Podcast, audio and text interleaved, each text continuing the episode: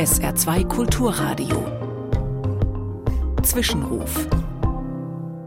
Von Matthias Marx, Katholische Kirche. Ein Nachschlüssel, der dient zum Aufschließen, wenn man die Tür nicht mehr aufbekommt.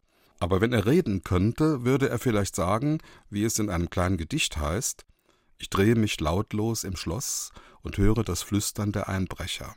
Was kann ich dazu, dass es Nacht ist? Ich möchte den abgeschlossenen Sinn und Verstand, das Wesen der Dinge und Menschen öffnen und will, dass sich Räume vor ihnen auftun und in ihnen. Und mitten in diesen Räumen bist du.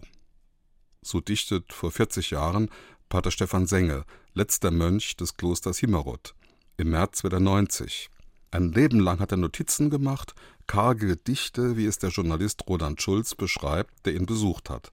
Eigensinnige Werke, die Wörter und Silben umstülpten. Mutanfälle, so taufte er sie einmal. Als ich das gelesen habe, kam ich gehörig ins Nachdenken. Ja, Mutanfälle wären überhaupt sehr hilfreich.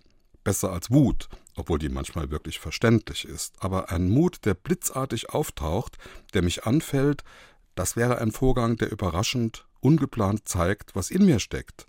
Nämlich den Kampf aufzunehmen mit der Dummheit und der Trägheit. Das Risiko eingehen, mir den Mund zu verbrennen, wenn es um einen Menschen geht, wenn die Gerechtigkeit bedroht ist. Also wenn ich mich traue, etwas zu tun, wovor ich normalerweise Angst habe. Wenn ich anderen Mut mache. Und dann kann auch passieren, wie im kleinen Text vom Nachschlüssel, ein Türöffner sein, Versperrtes befreien, Räume öffnen, auch für Gott.